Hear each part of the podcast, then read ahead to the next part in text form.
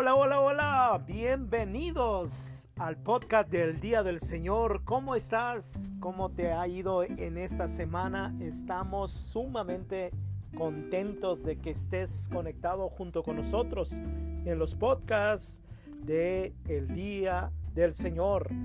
Hoy en este día vamos a continuar vamos a continuar viendo, escuchando, mejor dicho, ¿no? Se nota que soy visual, auditivo visual. Eh, en este podcast sobre la serie que estamos llevando, Dios y el dinero, el dueño es el Señor, el dueño de tu dinero. Y qué interesante estuvo la vez pasada cuando hablábamos acerca del trono de Satanás, de, del rey que inventó el dinero, el rey Creso, era un rey de la parte oriental de donde actualmente está Turquía y donde está cerca de ahí el trono de Satanás. El trono de Satanás en eh, después en esa en esa parte es donde en una de las cartas del Apocalipsis escribe Jesús, literalmente le habla acerca del trono, ¿no? En Pérgamo, a la carta, a la, a la iglesia de Pérgamo, Jesús le habla, le escribe y le dice, sé dónde vives, ahí donde Satanás tiene su trono. Bueno, pues ahí el dinero, el dinero fue inventado ahí, cerca de ahí, cerca de ahí, por el rey Creso, justo al ladito del trono de Satanás.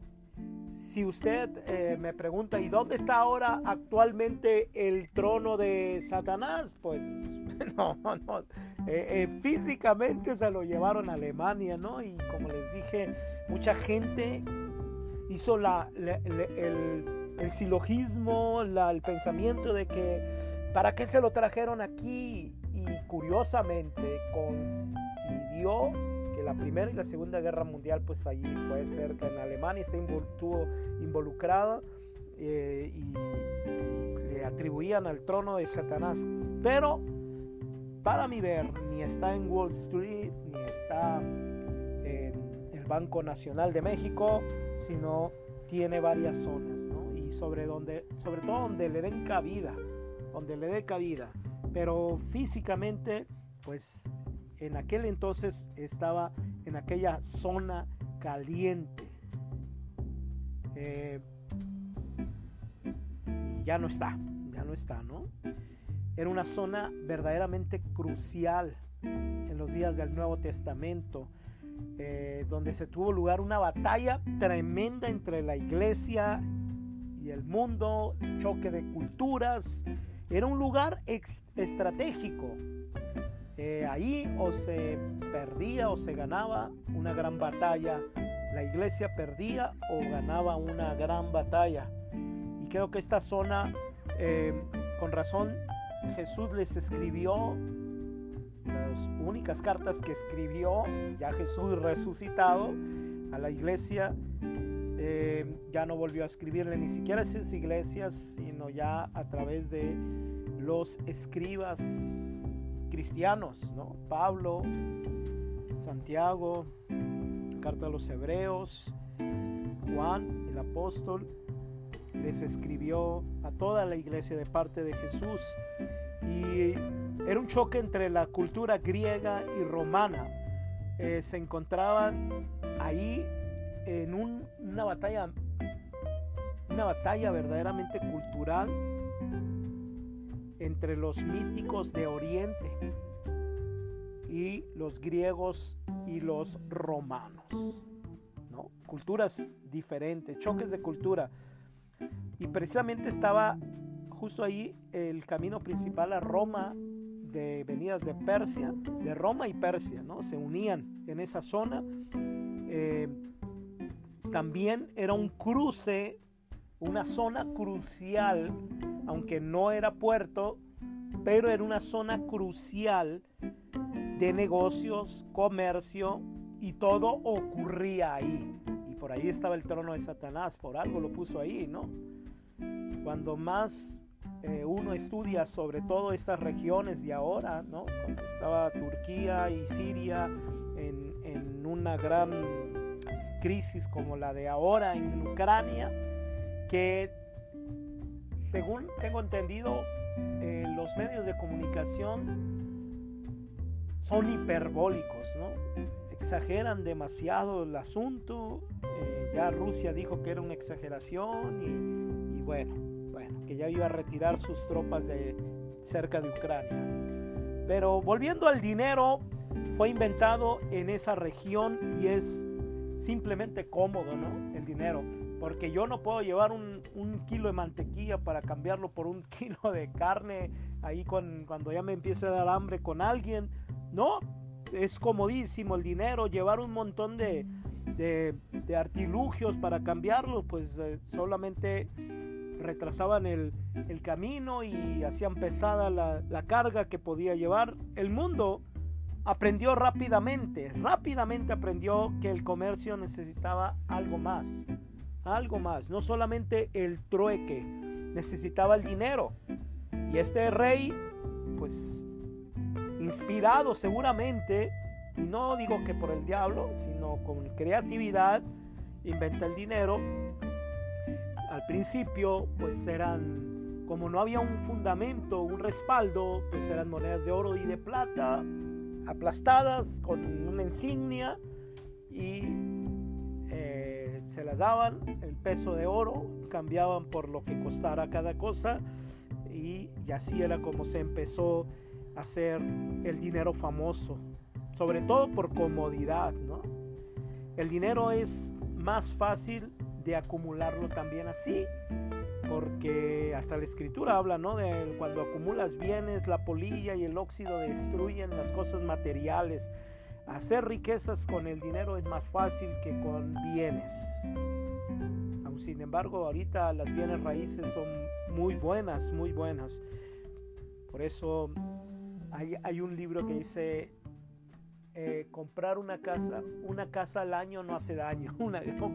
y yo te decreto que va a sucederte a ti. Te va a suceder a ti. Una, un, no nomás una casa, sino una un bien, un bien al año no te va a hacer daño. Necesitábamos precisamente el dinero para esto, para que cambiara el sistema de trueque por algo más sencillo, más cómodo. Ahorita para nosotros se nos hace imposible y estamos en un tiempo de transición de moneda física, moneda digital. Eh, se nos hace un poco difícil que no existiera el dinero, ¿no?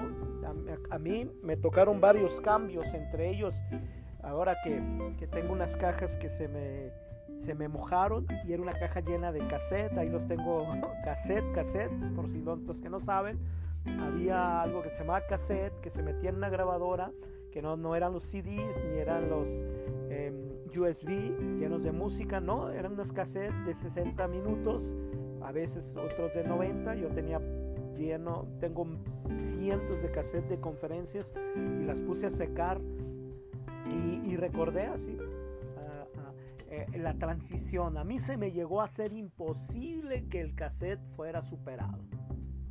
Ya cuando empecé a ser un poco más tecnológico, ya empecé a, futurizar, tendría unos 9, 10 años, cuando les empecé a decir a mis amiguitos que vendría una época en, yo siempre usaba reloj de niños.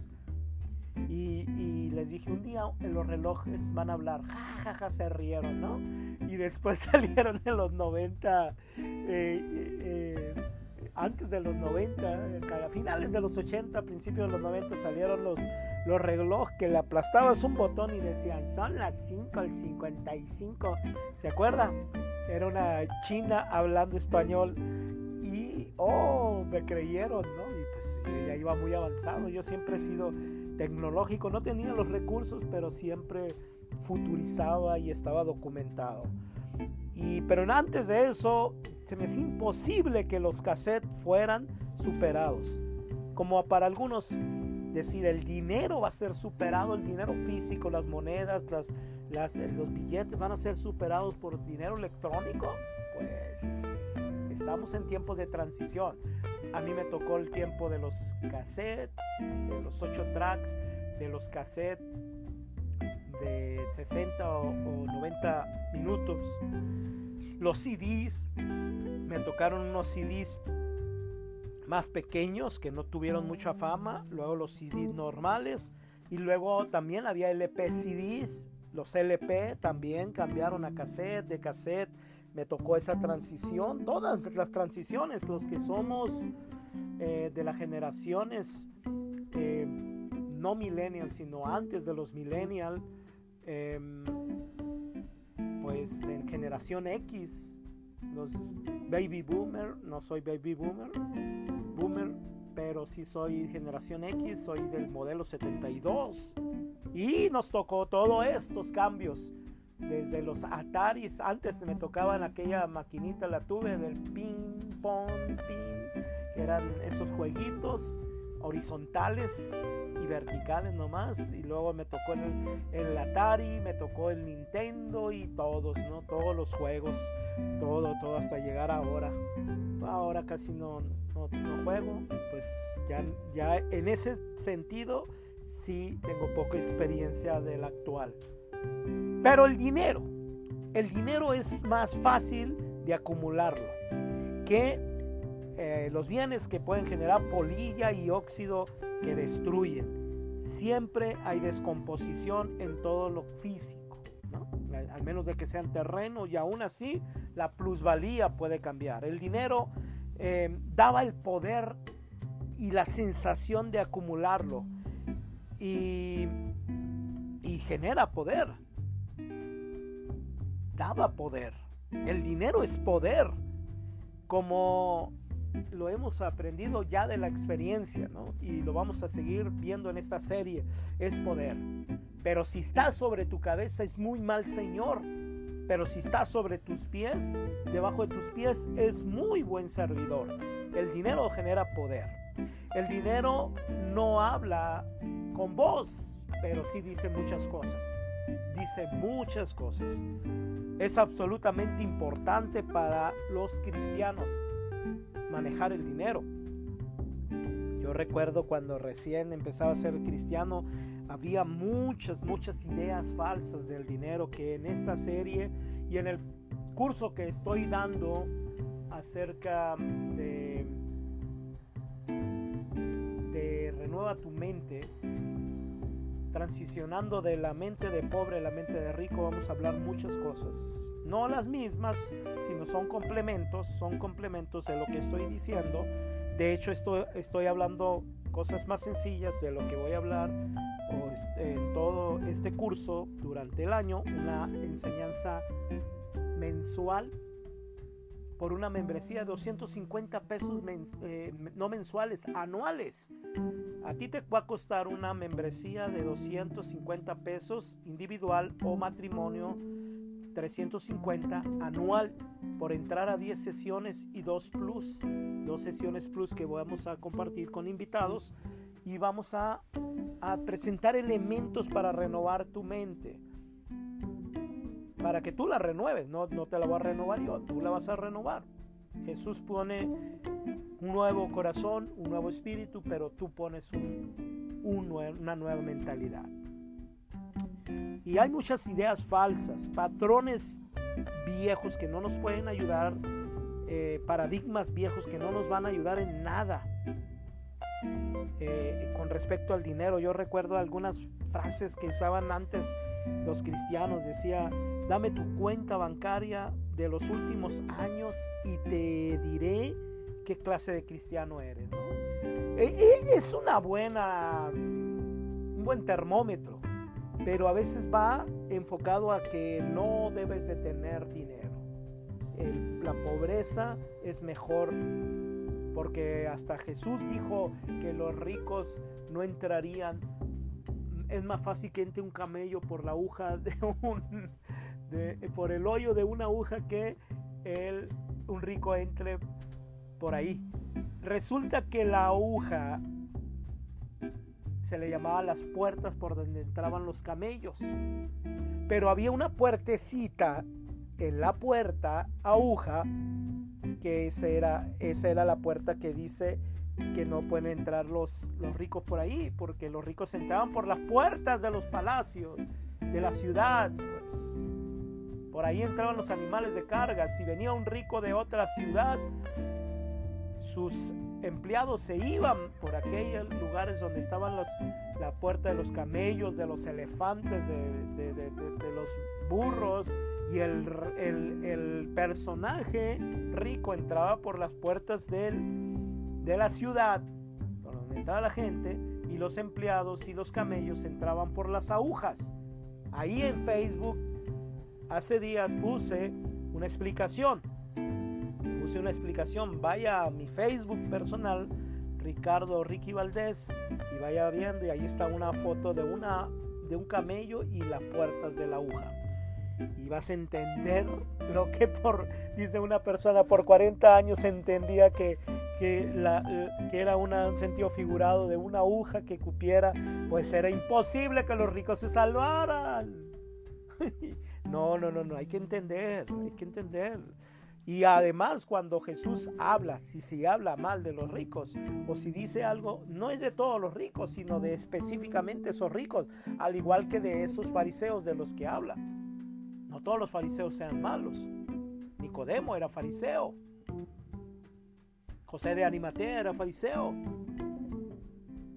El Gamaliel era un, el, el mentor de Pablo que defiende a los cristianos en Hechos de los Apóstoles era un fariseo. Fariseo era un movimiento bueno, pero resulta que los que salen del Evangelio eran los fariseos malos, que se confrontan con Jesús.